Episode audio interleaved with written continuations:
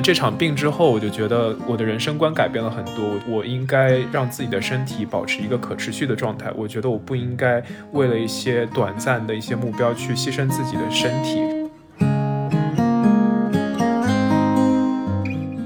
前两天去进行了一个比较全面的体检，然后就发现，嗯，自己好像有一点不太对劲。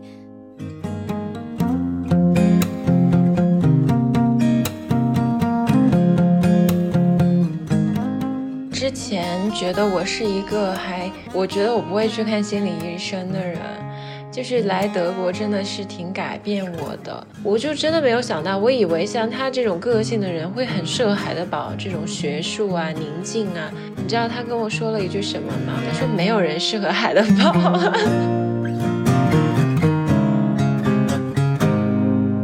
大家好，我是阿图，我是小溪，我是杨子。欢迎来到大苏小雅。大苏小雅是由三位散布在世界各地的打工人，每周陪你一起跨时差谈天说地。最近听说小溪去体检了，所以就想借这个机会和大家一起聊一下健康的问题。这是一个悲伤的故事。然后，因为最近疫情也经常反复嘛，也受到了很多负面情绪的干扰，就身体跟心理层面上都受到了很大的各种各样的刺激啊，所以就想嗯和大家好好的聊一下。我就觉得健康不只是身体的，心理的也很重要。我就最近其实算我读研之后至暗时期，然后我有跟我朋友聊天，他就说人可能都有情绪周期，我就觉得可能是这段时间确实是高压的一段时间，嗯，感觉有点难受吧。这一点我们等一下也会分享，因为大学的时候其实。阿图也有过类似的经历嘛？然后小西这次体检，不好意思，我这么说，小西你不要生气，我觉得还是挺喜剧人的。啊？为什么？就是有一种黑色喜剧的感觉。你为什么从我悲痛的故事里面品出了喜剧的感觉？生活太苦了，要苦中作乐。之前我一直觉得自己好像是一个比较健康的状态嘛，因为我也还挺有活力的啊，整个人。嗯，然后我情绪方面也没有特别大的问题，然后之所以之前也是一直疏于体检嘛，但是自从前两天拿到这个体检报告开始，我就觉得我要重新好好做人。我都惊呆了，我觉得你特健康哎，小西就是完全看不出来有任何问题啊。然后你那天跟我说你体检的一些状况，我就哇，这么年轻怎么会有这些问题？那那我们先不要讲这么偏啊，我们先问问大家，就是上一次体检是什么时候？我，好久好久了，你说的我有点后怕，我都忘记是多久。我今年年初刚做过一次比较简单的。可能只是通过一些血液测试。对，其实我之前在美国也是，因为我的那个医保嘛，之前有跟大家讲，它有非常多的要求，其中的一个要求就是说每年要进行一次体检，然后还要去抽血啊，做一次查体这样。但其实还要每年跑一次马拉松是吗？啊，不是马拉松五公里，这个马拉松差得很远，好吧？你知道为什么我这么说吗？因为我下个月赛了一个一万两千米的马拉松吗？一万两千米哦，那其实也只是两个多，呃，我想成了一万两千千米，不好意思，一万两千千米都要回国了吧？对，我在想说，嗯。反正之前呢，我也是这种，就是，呃，会像阿土一样做这种简单的体检嘛。而且每次呢，其实指标没有什么问题，因为你在美国就是查血，查你的主要是查胆固醇高不高啊这些，因为美国人这个是比较常见的病嘛。那我都没有一些这方面的问题。然后你去医生那里，他也就是大致的对你进行一些询问，你也不能跟医生，这是美国的一个陷阱啊，就是你去体检的时候，你是不能跟医生说我感觉哪里不舒服的，因为这样就不是一个体。体检了，他就会收你问诊的费用，然后而且也不算做一个体检。嗯，对，所以其实每次去体检，我都感觉我只是在做一个敷衍程式化的流程，这样就也没有任何的问题。可是他会问你一些，就是你家族的遗传史，然后就问你说你爸爸妈妈，然后爷爷奶奶、外公外婆是不是有什么就是疾病，然后他会根据这些疾病来判断说你有哪些风险，然后你有哪些风险会给你做一些就是需要的检查项目。嗯，对，但就。嗯，不像是那种很全面的一次体检嘛。然后我这次因为回国的时间也比较多嘛，然后就前两天去进行了一个比较全面的体检，就有打各种的 B 超啊，有做 CT 这样，然后就发现，嗯，自己好像有一点不太对劲，嗯。就也不是什么特别大的问题啊，大家不要担心，就是一些比较常见，比如说什么贫血啊、低血糖啊这样的，然后还有检查出，比如说乳腺和甲状腺有各种各样的结节。最开始哦，我是听我妈妈说她甲状腺有两个结节节这个还挺长的，就是因为从别的朋友那边也听说他们体检发现了甲状腺的结节，而且比你还年轻。我觉得做建筑的人甲状腺很容易有问题。我之前读研的时候，那个最好的朋友嘛，他大学也是学建筑的，他就是一下甲亢一下甲低，他甲状腺的那个激素就没有正常过。对，然后他就总睡不了觉，然后吃不下东西，要不就是吃很多。哦，他没有一个正常的人范围内，对他很瘦。嗯嗯，对。然后之前我就以为是可能是那种，嗯，比如说像我妈妈这个年纪，因为我妈妈之前还挺紧张的，她说她第一年有一个结节，第二年发现有两个结节，我就以为是她到她这种年纪吧，可能激素水平不太稳定，就有可能会长结节。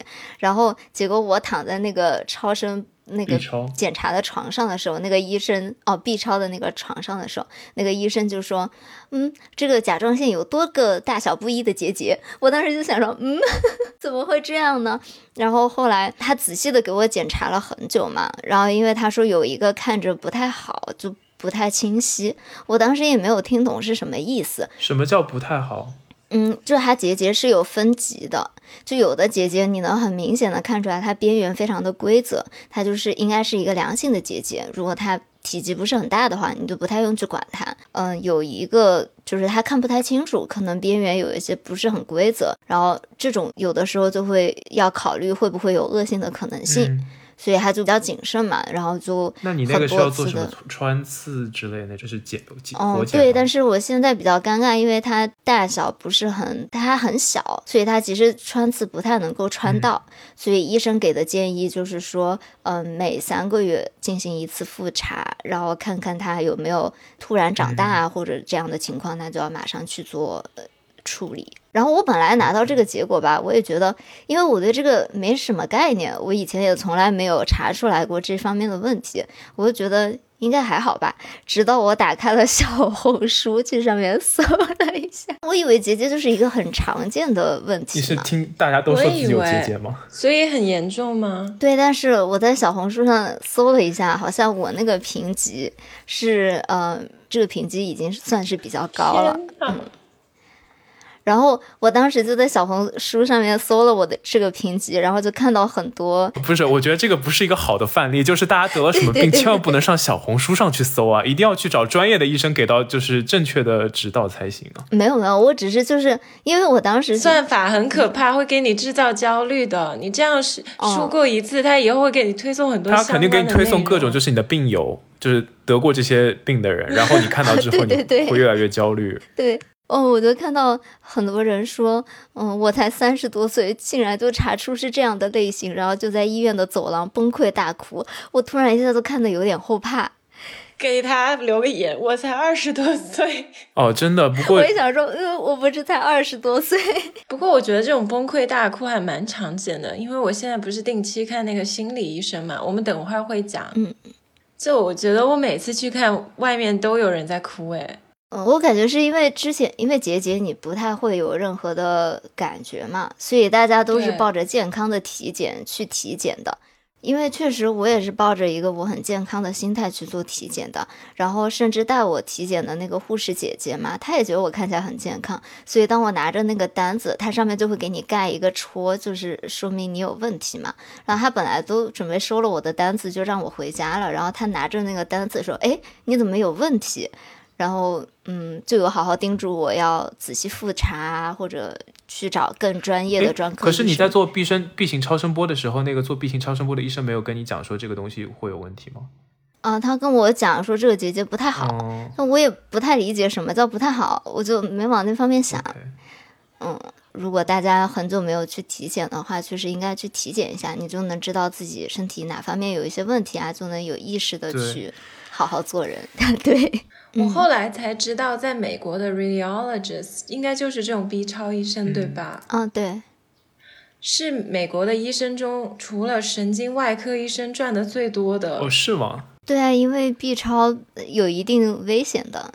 呃，在美国那个医生种类嘛，做这种 B 超医生，你都是可以买自己的游艇的那种，可以有自己的庄园。这么厉害，但是他们就是有风险啊，因为你想，如果他是做那种什么 X ray 之类的、那种，他每天都要就是有这个 exposure，就他可能暴露在这个状况之下，所以对他自己想起了居里，夫人的笔记本，对他自己的 他自己的就是身体状况可能也会有影响吧。我我我只是瞎猜的，我觉得可能会有一些影响吧。可是我真的觉得在美国做医生，就是做外科医生啊，收入实在是完全不像是普通的工薪阶层哎。就像他们那种神经外科医生，光是工资一年都可以有四百万美金，我觉得真的挺夸张的。但是我觉得就是很累，因为我我觉得很多外科手术医生他们有的时候嗯可能一、一天要做好几台手术了，然后就休息的时间也很少，嗯然后还会有医疗事故。我觉得我自我觉得很担心医疗事故的发生，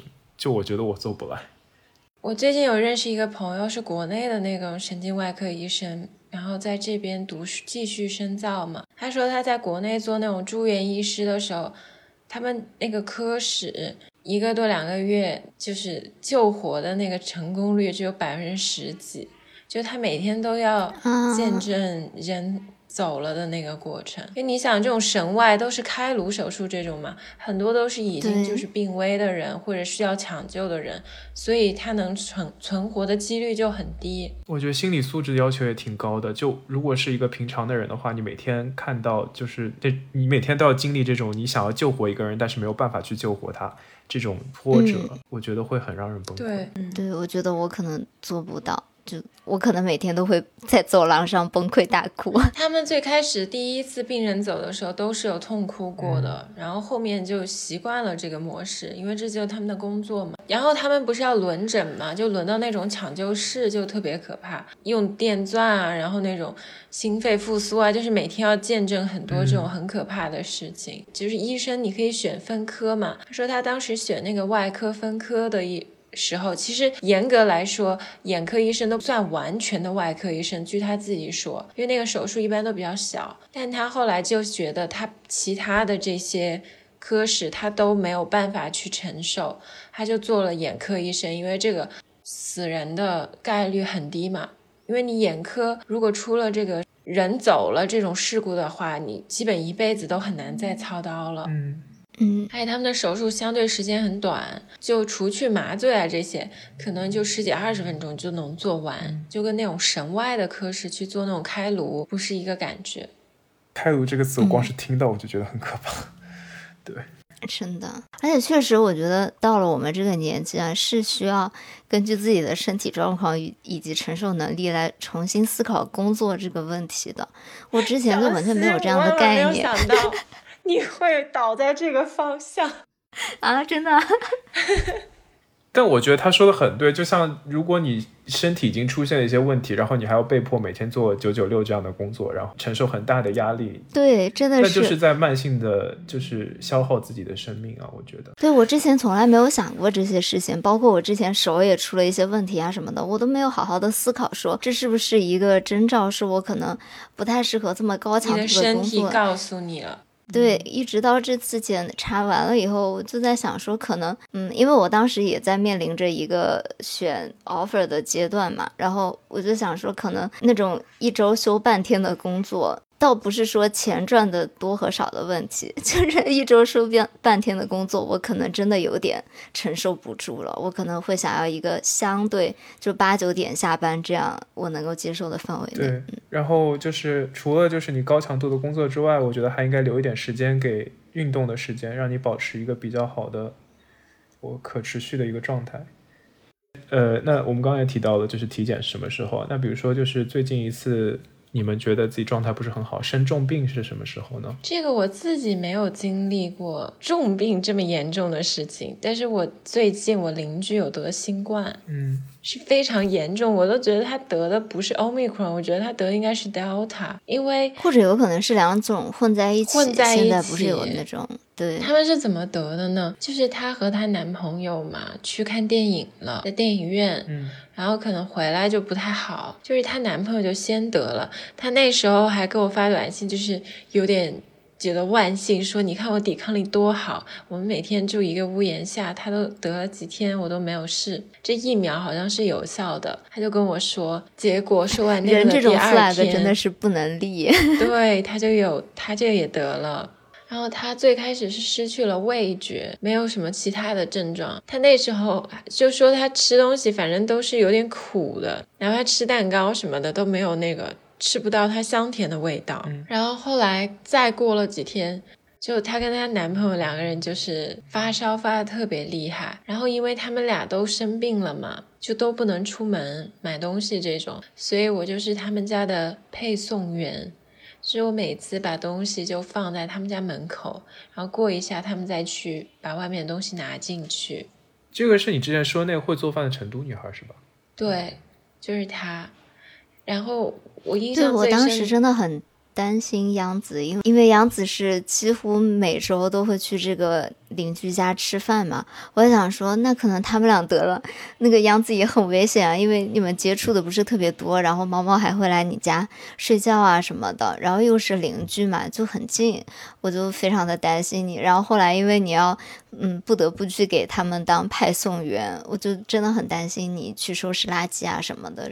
就有可能自己会感染上。他们其实蛮好的，我没有垃圾这些，其实是他们自己处理了，他们只会麻烦我做一些比较必须的事情。就比如说有一次，他们就很紧急，我有一次就接到我学妹电话嘛，是她男朋友打的，然后就说了一堆，说她就是很不舒服，需要急救药什么的，然后就给我开了一个单子，他们说没办法，必须拜托我去，因为。你得了新冠的人，就算戴了口罩，这种不准你进药店，你要找一个非感染者。然后当时我就立马找了我们家附近最近的一家药店进去开那个药。药剂师吧，他还特意问了是我给本人开吗？我还跟他解释了，我不是本人，我是给我邻居买药的。然后他看我整个那个状况也不像有新冠的嘛，所以。他就给我开了药，然后我发现非常多不同的种类，就是有那种治哮喘的，然后鼻塞、治耳朵疼、治喉咙疼，就是各种疼的那种药，消痛片。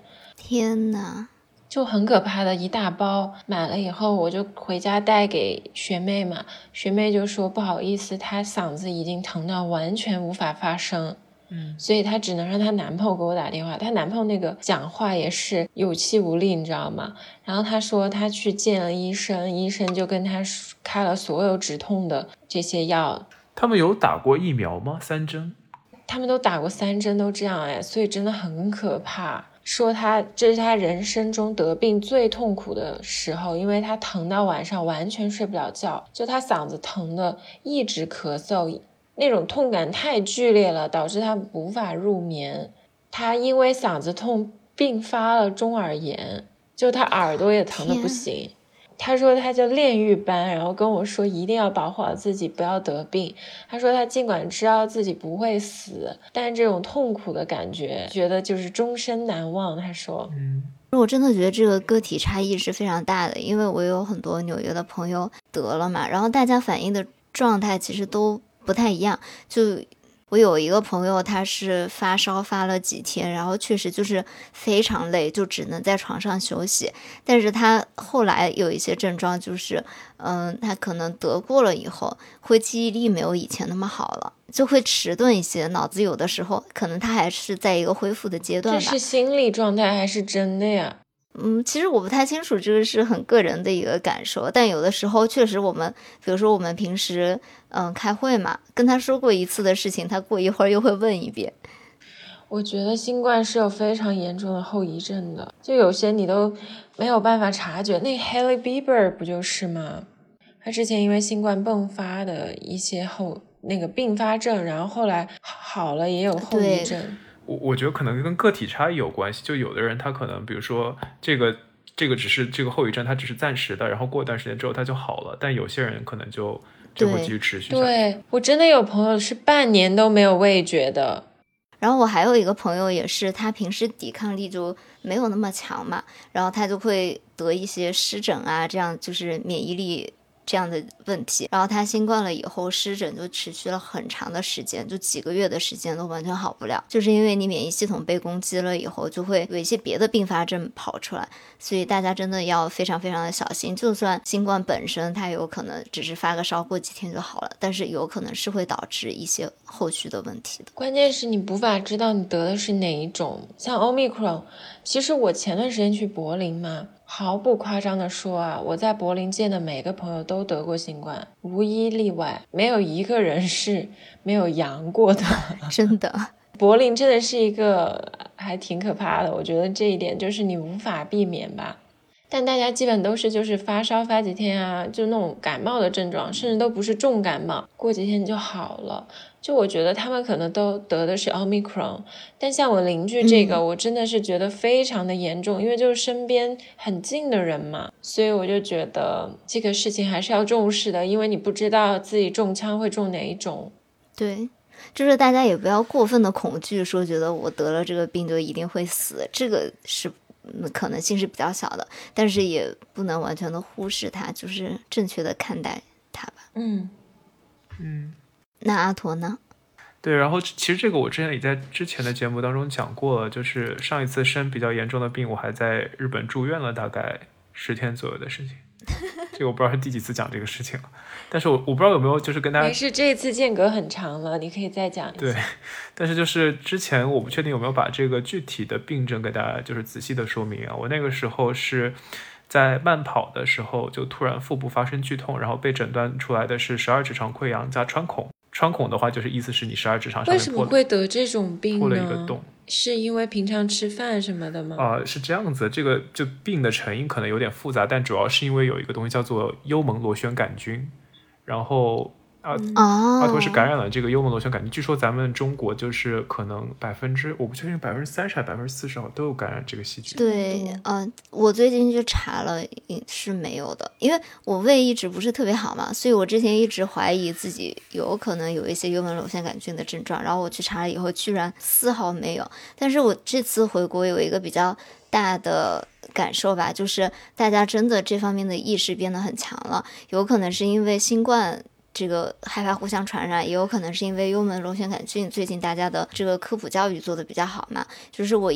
我们家现在吃饭都是有公筷，然后分着这样吃的，不对，就不会像以前一样，就大家用自己的筷子在盘子里面夹了。然后，嗯，包括我去别人家，很多家里面也都是分分筷用公筷吃的。然后去外面吃饭的话，也会给你主动的用公筷，或者大家都会主动要求说，就算没有配嘛，大家都会主动要求说放几双公筷在餐桌上面。我觉得，嗯，因为大家中餐嘛都是一起吃的，不像西餐分餐纸，所以。互相感染的概率其实是蛮大的，所以用公筷真的能够很好的避免这个。哦，但是我听说就是如果你是成年人的话，就是通过这种食物的传播，这种概率其实是比较低的。但比如说你感染的话，主要还是你在婴幼儿的时候，可能那个水跟水有关系。我听说就跟水到水有关系。然后反正我当初跟诊断出这个问题的时候，医生是这么跟我讲的。那他会潜伏很久是吗？所以那个时候你才开始？对，就其实我之前是有。其实从大一开始，有的时候我会有一些腹部剧痛，但是我之前去医院诊断的时候，他跟我说的是胃痉挛，然后我就没有把它特别特别在意，就以前腹部剧痛的时候就稍微忍一忍，然后也就过去了。但呢，这次可能就是跟之前的几次可能不太一样，跑完步之后，那个腹部剧痛已经到了一个疼痛难忍的程度了，就是我真的是在地上翻来滚去。哦，我记得当初我是进了一家麦当劳，然后我在麦当劳的时候。呃，我朋友在外面吃饭，因为我们跑完步嘛，然后在那个麦当劳吃饭，我突然就腹部疼的实在是厉害，然后去厕所的时候，然后我突然就倒在那个厕所地上滚来滚去，真的好可怜。我记得当初有一个大叔开门进来，然后看到了我，他默默的上了厕所，然后默默的走开了。啊，对，我就觉得，哎，然后我当时心想世态炎凉，不过我还是就忍着剧痛，就是。这个是一个新的八卦，你之前没有在博客里分享过。对，然后我当时就觉得真是世态炎凉，然后就默默的爬起来，就是说可能就跟以前一样，就稍微忍忍就过去了。就跟我的朋友一起在走回就自己酒店的路上，就那个剧痛就一阵一阵又突然传了过来，就是在过一个斑马线的时候，痛已经到我没有办法忍的地步了，就整个人倒在地上，整个人倒在地上就滚来滚去，滚来滚去，滚来滚去。哎，我不知道你倒了两次，所以你第一次倒的时候，你的朋友没有看到吗？对，我在卫生间里。他跟两个哦女生去跑步嘛？他对跟两个女生一起跑步，一个新加坡女生，一个一个一个就是对，你都第一次倒了，你都没有跟不他们说你需要去医对，因为那个时候我觉得说 可能跟之前的疼痛是一样的，就可能它一阵一阵的，就比如说这一阵过去它就好了，我当时这么觉得。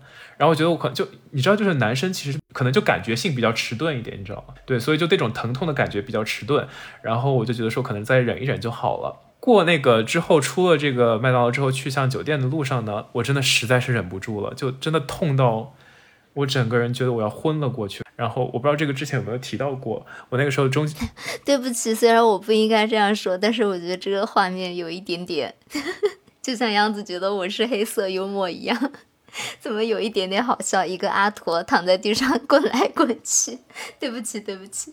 呃，对，反正我在地上滚来滚去，滚来滚去，然后周围那两个呃，就是新加坡女孩和那个美国女孩，她们都表现非常 concern 嘛，然后就说，哎，赶紧去找老师来，然后就在他找老师来的过程当中呢，就另一个女孩就在看着我，然后反正就打那个日本的求救电话，然后就叫救护车过来，中间呢看我实在疼痛难忍，突然不知道我从哪边不知道莫名其妙的出来了一个韩国大叔，然后那个韩国大叔，我之前有没有讲过这个这个故事？对你有说过。对，然后这个韩国大叔不知道为什么他可能精通穴位，对，因为那个时候我已经昏过去了，他可能就看我非常的就是，他觉得我已处在一个非常危急的状态，于是他给我就是开始实施了各种急救术，然后他就按了我的某个穴位之后，我的血回流到大脑，然后我重新清醒了过来，处在一个半清醒的状态之后，发现我的老师 可能是掐人中，不是掐人中，不是掐人中，他是掐我的手，哎，好像是掐手腕这个部分，虎口啊，然后对哦掐完了之后，然后我就醒了过来。对他掐的人中也掐了手腕，然后我半清醒的回了呃回过神来之后，发现我的老师也过来了。然后我老师他是一个日本，就是一个日本人，但是我莫名其妙听到他在跟他在用韩语跟那个韩国大叔交流，然后我也不确定到底什么情况，可能是要确认一下我的情况吧。对，然后之后的话，我就听到他呃救护车赶过来了，救护车就把我给抬上了救护车。然后我觉得最搞笑的一件事情就是救护车就把你抬，救护人员就把我抬上了救护车。然后我听到最搞笑的一件事情就是，呃，那个救护人员在确认我的情况的时候，可能在给他们急救中心打电话说，今早七点三十分有一位呃美国在美国大上大学的中国留学生，呃，在 jogging 的过程中突发腹部剧痛倒在了街上。听起来你真是弱爆了。对，然后我就觉得感觉真的是那个，就他播那个讯息真的是超级严肃的腔调，然后我就觉得听了特别搞笑。当那个时候我没有觉得特别搞笑，因为那时候我真的疼的实在受不了。然后对，然后就好不容易抬到了，阿驼，讲句实话，你这故事真是常听常新哎，是一点都不无聊。我觉得在接下来的这个播客节目里，你还可以继续讲。我觉得这真的是黑色幽默的极致了。就是我抬到了医院之后，然后那个医生还跟我开玩笑说，呃，就是阿驼，你猜猜你要不要住院呢？然后我说。然后我说：“医生，不是现在不是讲这个的时候吧？你就告诉我吧。”对，然后他说：“好的，答案是 yes，你要住院了。” 我真的觉得那个医生他在逗我。对对对，反正就经历了那次之后，因为这我觉得还是我人生当中第一个比较重大的疾病嘛，我就经历了那次就比较重大的创伤之后，但愿只有这一个好吗？不要说第一个了。哦第一个，对第一个对，然后我就觉得说可能不要说 knock knock，不要说第一个，对，对，然后我就觉得说以后都不会有了。我希望是，我希望是这样，真的。对我，我当初就觉得说，真的希望我以后可以好好珍惜自己的身体，因为我觉得我在这场病之前，我是一个很要强、很拼的人，然后我觉得说我一定要达到一些什么目标。可能这场病之后，我就觉得我的人生观改变了很多，我就觉得我应该让自己的身体保持一个可持续的状态。我觉得我不应该为了一些短暂的一些目标去牺牲自己的身体，然后我觉得我应该用一个更健康的方式去活下去。对这次之后的话，我就看很多事情就看开了，然后我觉得也更好的去学会管理自己的压力。对，情绪管理也非常重要。虽然我觉得我现在还有，就虽然到现在吧，我可能有一些情绪管理上面就做的还不是很好，但是我觉得跟之前相比的话，已经有非常大的进步了。我觉得，对，我也觉得你有改变，因为我记得当当时大四的时候，你就会定期去健身啊，然后自己做饭什么的。因为有段时间我感觉你还是情绪很不好，对大学的时候是这。样子的。我觉得那个时候，我觉得很执着，就要讲到另一个故事，就是我抑郁症的事情。因为我那个时候很容易钻牛角尖，就比如说，我很在意我大学的绩点，然后很在意说就是一些呃。同辈来自同辈的压力，比如说那个时候正好是找工作的时间，然后就有很多找工作的压力。对，所以我会很在意说跟拿自己去跟别人比较，然后很容易去钻牛角尖。但是后来这件事情发生之后，我就觉得说，我比起跟别人比较的话，我还是在意自己应该做到一个什么样的程度，在我一个我自己的能力范围内，在我自己能够保证自己身体健康的前提下，我可以达到一个什么样的成长。这对我来说变得更加重要了，所以我觉得之后的话，我更多的是在跟自己比较，然后不会把自己跟别人比较，然后也不会去像之前一样钻牛角尖了。嗯，那杨子对，其实我也是，我之前觉得我是一个还，我觉得我不会去看心理医生的人，就是来德国真的是挺改变我的。我觉得海德堡这个地方吧，就是一个很神奇的地方。因为我这一次去了一趟柏林，我有见我一个学姐嘛，嗯，然后她给人感觉就是很沉静，情绪控制很好嘛。但我这一次在柏林，我就觉得还蛮戏剧化的。我们俩在约在一个日料店，你知道吗？我们就在聊我们最近的一些困惑。他也要换下一个工作了，他是做博后的，然后他就说很难找工作，学术圈非常卷，但是他不想放弃学术的道路，而且。她之前一恋情上有很大的挫折，就是跟恋爱了很多年的男朋友分开了。我们两个人就觉得有一种很漂泊的感觉，很像日剧里面那种都市生活里面，其实很多单身女性都会有的困惑吧，和一些困局。我们两个就哭了，在那个日料店。其实我觉得就很容易，这种表面上保持的非常冷静、很沉稳的这种人，其实他就。背后更容易就是遇到这种自己情绪崩溃的时刻，因为他有很多事情他不愿意跟外界透露，他都是一个人在想办法去承受这些东西。对他跟我说他在海德堡的时候，那会儿还是疫情前呢，他就。觉得受不了了，他后来待到第五年，他就想我一定要毕业，不管我做的这个 project 我满不满意。其他后来最后交的那个 final project 他并不是很满意的，但他就想说毕业了再说，我就可以走了。我就真的没有想到，我以为像他这种个性的人会很适合海德堡这种学术啊、宁静啊、有自然风光的地方。你知道他跟我说了一句什么吗？我觉得还蛮好笑的。他说没有人适合海德堡。但是我可我可以理解他的。万一我们有听众朋友在海德堡怎么办？有的，我们好像请不要感觉受到冒犯，说不定他们跟我也有共鸣啊。我觉得他们也会这么想。对，其实我也这么想。就我觉得，在一个地方你待久了之后，就会到最后有一种被束缚的感觉。然后你会想说，不管怎么样，就呃，也不要追求什么要以质非常高的质量去达成自己目标，你只要想办法能过去就行了。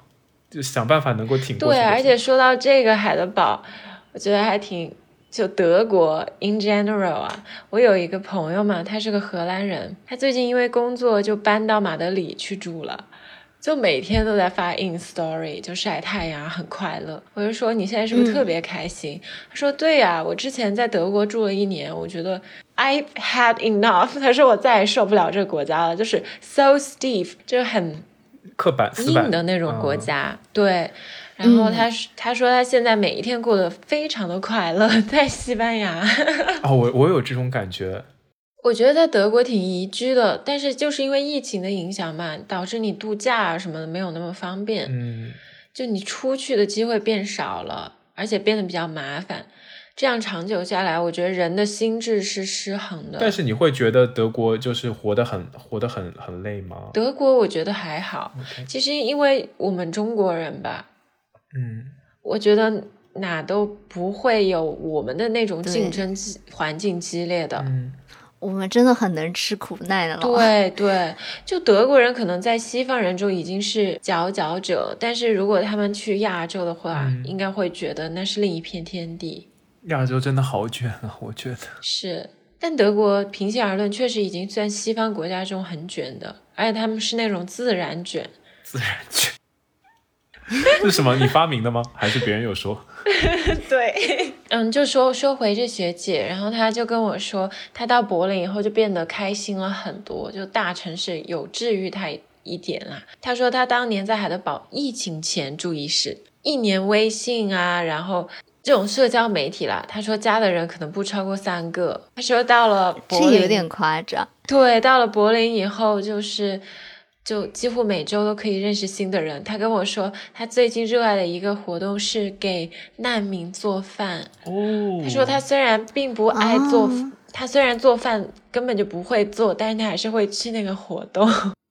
我想到我大学的时候，其实有一个室友，嗯，就那时候我每次心情不好，他就是一个是带我去寺庙，因为他是佛教徒嘛，嗯，他有个滑板，我们俩可以滑他那滑板滑两个小时 去那个尼姑庵。你说从我们学校滑到，对对对这是一个很 很厉害的活动哎。就是你自己强身健体，然后又有心灵的进修，而且去那个尼姑庵，你就是做义工。等会儿我可以问一下，那个尼姑庵在学校的哪个方向吗？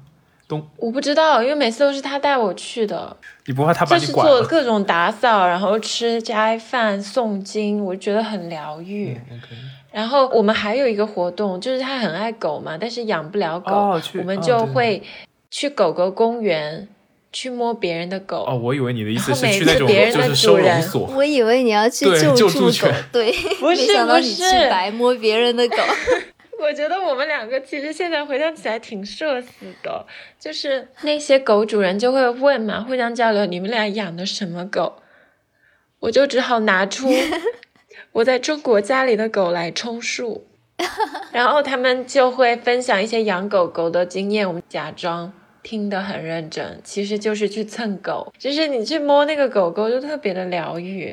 是那种大金毛啊，还有大丹呢，就摸摸哦，他我突们的那个毛。然想到一个，我昨天嘛跟我爸爸妈妈出去逛街，然后就看到了一只小狗，它特别的可爱，跑得特别的欢快。然后，但是我后来突然仔细一看嘛，我就发现它后面两条腿都没了，它的主人就给它安了两个小轮子。哦就架在那个身体上面，然后但是它跑得特别特别的开心，就一直在地上跑，我就突然一下觉得被治愈了，就是啊，它真的很可爱，就一直啪嗒啪嗒的在那里跑，也也不难过的样子。其实看到很多这种小动物，然后尤其是你比如说能去救助站什么的，跟好心的人待在一起，你的心情就会好很多。真的是这样的。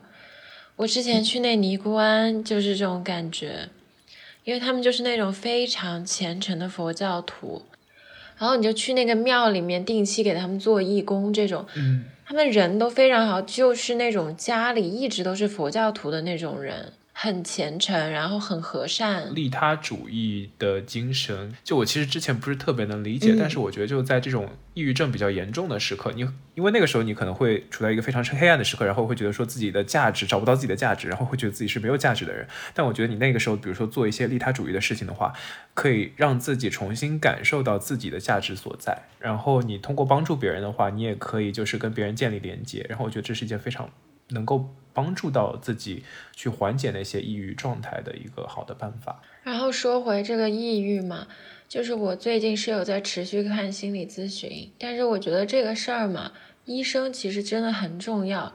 我约的这个医生，他其实是个心理咨询师，他不是医生。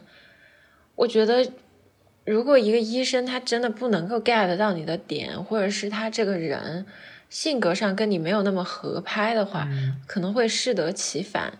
就我现在看的这个医生，他是一个德国大叔嘛，我觉得我不是性别的原因，我可能会还是想找个女医生。以后我觉得他跟我共情的那个节奏不太对就是我们俩不在一个频道中。嗯关键就是一个心理医生，我觉得他很大的一部分的扮演的角色应该是聆听，对不对？嗯就是他给自己主观的建议应该要比较尽量的少。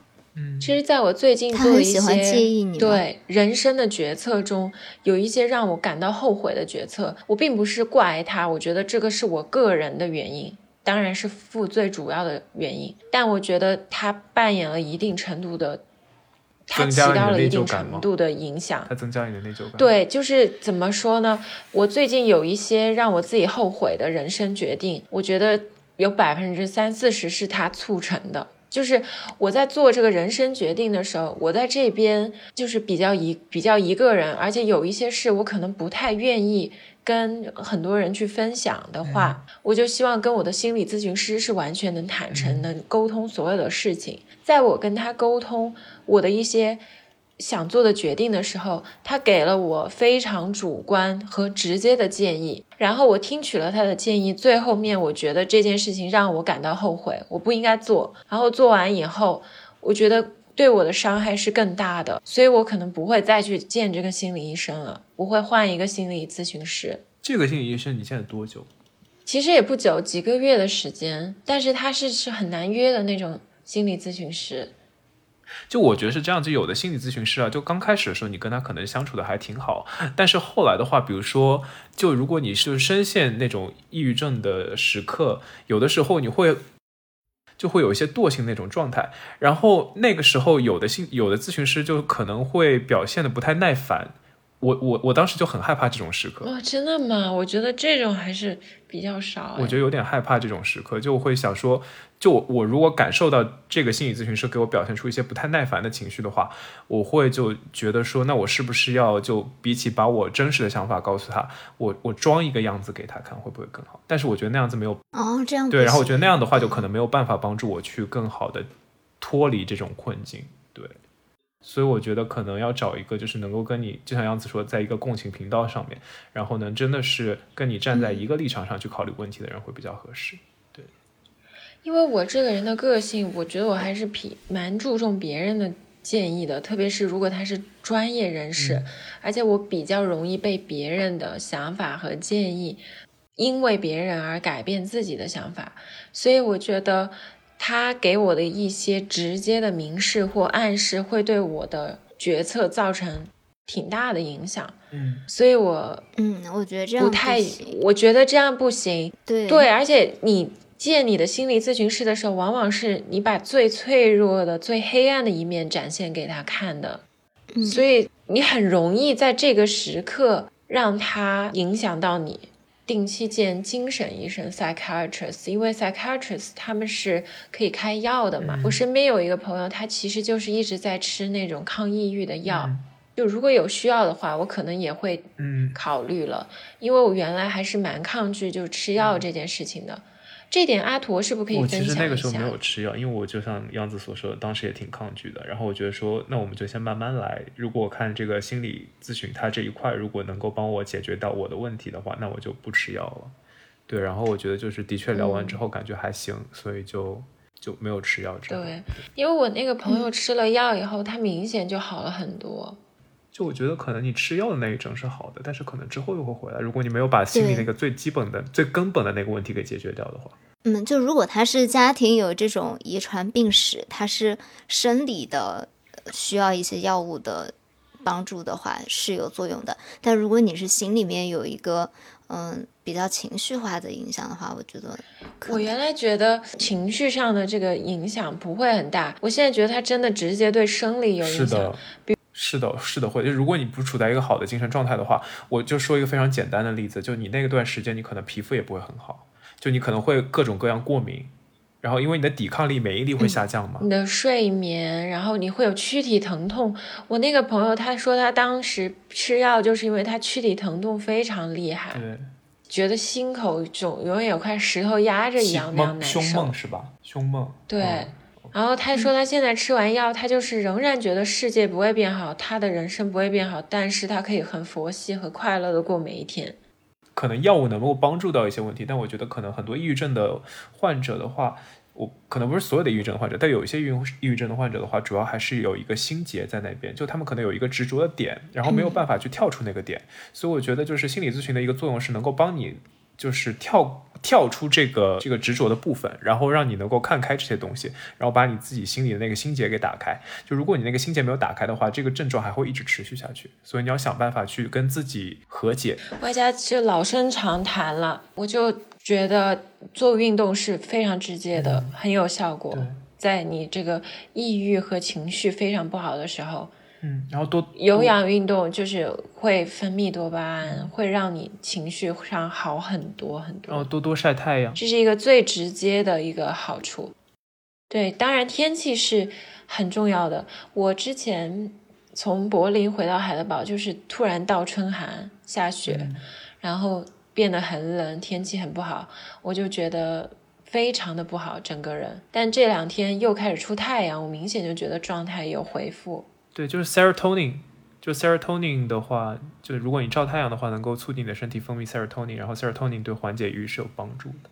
嗯，但是我一直也没有觉得我有抑郁症那么严重，我觉得我更多的是一种情绪周期，而且我生活在的这个地方带给我的一些影响，我觉得是这样的。如果我换一个地方，然后生活进入一个相对稳定一些的状态，我觉得我这个人还是总体来说，抑郁应该不会是我很。我觉得你在以前在洛杉矶的时候，其实活得挺开心的。对对，我也觉得。你们也应该能感觉到，你们两个我这么好的朋友，就是我在海德堡之后，可能确实是在这个地方局限的原因有很大的影响。然后我当时想给自己占卜，我还想算流年这些，我就有问我爸爸嘛，我爸爸就说古人无以决疑，当你是一个。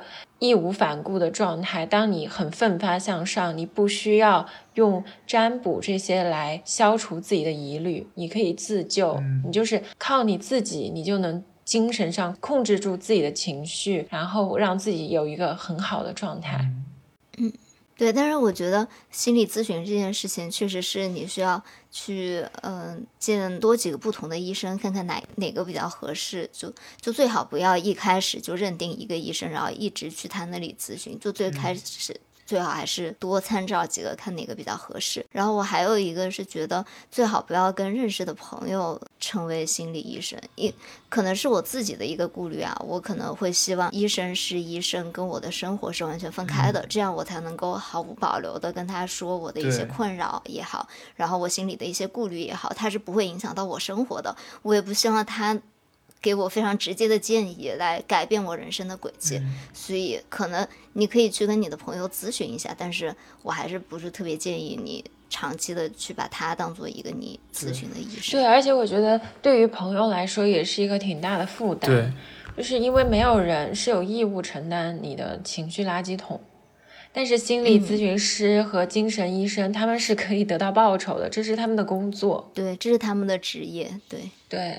其实杨子和阿图的经历也给了我一些启发。就我以前嘛，就一直觉得自己是一个很坚强的人，因为你知道，从小中国小孩的教育都是说啊，你要抗挫折能力特别强啊，然后要特别的坚强，然后自强不息的这种感觉。所以我之前是没有 对，所以我之前是没有怀疑过自己有情绪方面的问题的。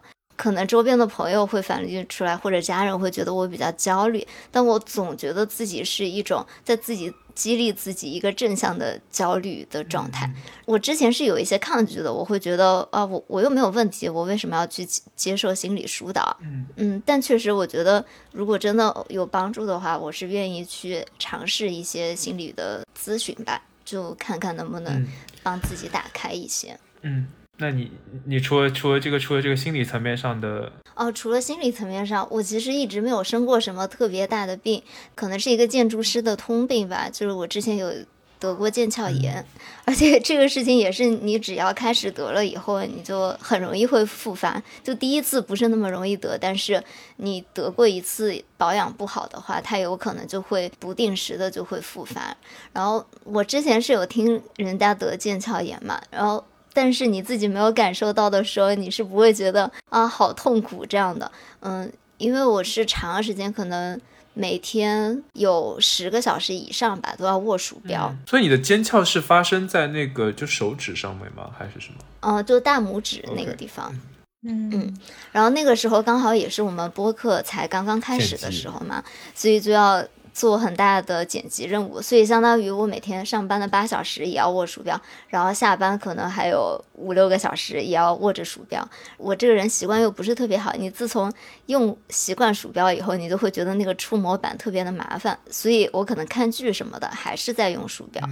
可能一天这么十几个小时下来，然后很快就得腱鞘炎了。最开始它只是有一点点疼，我也是觉得没有把它当一个特别大的一回事儿，我就以为啊这就是腱鞘炎啊，其实也不是特别严重。一直到有一天它突然就肿得非常的大，开始剧痛，然后我那天是真的没办法上班了。根本就没办法做那个握鼠标的姿势开始画图，但是我当时的想法是觉得我要去跟老板说我得腱鞘炎要请假，有点丢人。我年纪又不大。不会吧？我觉得你们老板也是建筑师出来的，那他们应该对这个东西了解的，应该也应该会表示一些同理心吧？对我当时不知道嘛，我就觉得我年纪又不大，这么年纪轻轻二十几岁，我跟我老板说我要请一周假，因为我手疼，就很很尴尬。然后后来呢？我就还实在没有办法，我就去跟老板和设计总监说了这个事情。然后我的设计总监说：“哦，我知道你的感受，我之前也腱鞘炎，所以后来就不画图了，就当了总监。所以就嗯，就大家可能都有一个这样的过程。可是你这是你之前那个你说的很很让你烦恼的设计总监吗？这是一个人吗？哦，对，他在这一刻展现出了自己的同展现出人性的真的很疼。OK。你说到这个，我想起，但我这个跟小西是小巫见大巫啦。我是这个搞运动，我是一个很容易骨折的人。What？就是那种骨折很痛吧？没有哎，我觉得没有你那个可怕。就我是经常脚趾骨折，因为我做的很多那种项目，就是要什么平板支撑啊那些，然后波比啊那些，就是很容易脚趾受伤。我这个脚趾骨折过好几次。这是要做手术吗？不用，就是会缓一下。我有带过支架，我第一次来德国我就带了支架来的。是不是脚趾比较容易愈合，就是自己容易修复？我觉得是，但是确实要非常小心。我感觉后面我真的有点怕了，因为我那次愈合了，我觉得我彻底好了嘛，带了支架，我就又开始恢复运动之后。结果过了两个 月又开始痛，又开始痛，它又肿了。我又去看我家庭医生，他让我去照 X 光，就是没有长好。后来就不敢搞。我感觉这种东西真的是伤筋动骨一百天。哦，我觉得真的就是大家做运动的时候姿势一定要对，就是姿势如果出错的话，而且要做好保护，就是穿正确的鞋什么的，就不要觉得说就是你要追求什么。什么快，或者是追求什么次数多，或者是强度大，你先要一定要注意好自己的姿势，不然的话很容易就出现各种各样的就是适得其反。对，嗯。然后说回到腱鞘炎，就可能我最近已经很长一段时间没有得腱鞘炎了，所以我现在有一点好了伤疤忘了痛。直到最近，我看到我们的另外一位主播朋友嘛，三九，他也得腱鞘炎了，他也是一位建筑师，他是建筑师哦，就又给我敲响了一个警钟，真的要好好保护自己的手。就是嗯，平时画图的时候，有条件可以戴那种保护性的手套，它会给你一些支撑，让你手不用一直这么僵固。然后还有就是。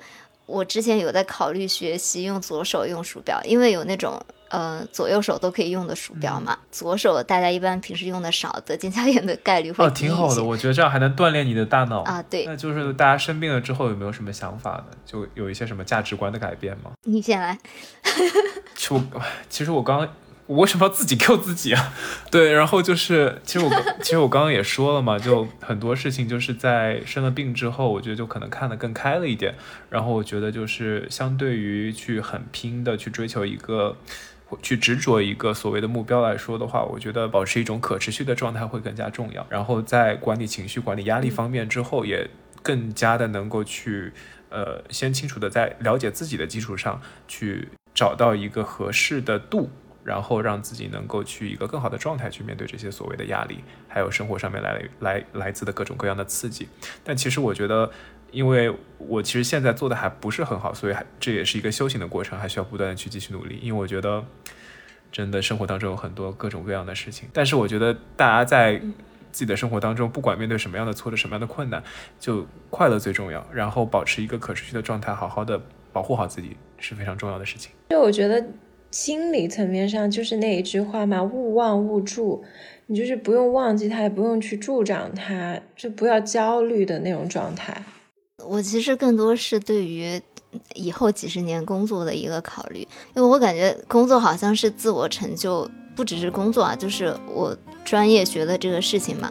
我以前是觉得是我自我成就几乎唯一的一条道路，所以我就很希望把我自己的很多精力啊，以及都投入到这个上面。但是我好像现在会觉得，嗯，自我成就不是这么狭隘的，一定要在专业上特别特别成功才能实现，可能会考虑生命的宽度。对我真觉得就是生活不只是工作，就除了生活之外，还有很多别的，除了工作之外，还有很多别的维度，比如说你的家庭、你的亲人、你的就是朋友，就还有很多方面可以让你去。